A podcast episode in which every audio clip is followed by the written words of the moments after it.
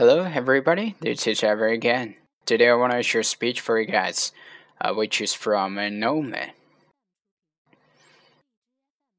I would like to just to say some words of very warm and heartfelt congratulations for the listeners amongst who this later spring or early summer have graduated or are going to graduate very soon. Graduation is a very personal event. It's a great personal achievement. Somebody who has struggled, persevered for several years to reach this point. So it is a personal event, but it is also a family event. Family, friends who love you have been supporting you over these years, making this possible. They're great pride in you now, so that is a wonderful, wonderful thing to be feeling. And then so, it's personal. It's a family event, but it is also a social event that society able to allow young people to take years off so that their minds to be nourished so their their hearts to be nourished and so that they can more professionally and be able to contribute to their society. And so having graduated years ago i would like to welcome the newest graduates into our society. The society in which all of our listeners and our host is already a part of I'd just like to say one thing.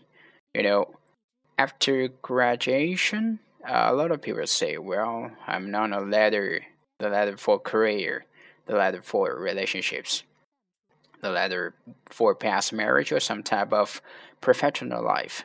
And all that is true, but I think a lot of I feel like, you know, we're all kind of on the same road. We're all kind of on the same ladder. But you know, actually, I'm gonna be 64 in a very short days. Actually, that is not true. We look at your schooling. Just think of how different everybody was in your class. Think of the different majors they are, so the different ways of studying, the different things you studied, the different kind of like little culture within the university. You know, science people, sports people, or arts people, language people. It isn't all the same. So when you're starting in your life, continue to live that difference. The difference really nourishes your heart, really develops your mind, and don't lose that. Not all are on the same exact path, so when you're beginning to look for a job, begin your relationships, begin your professional career or your work situation, I think what you have to do is ask yourself what is my first step, my second step. Ask yourself what is my goal, at the end of my life. What do I really want? And then the steps to get there become clear.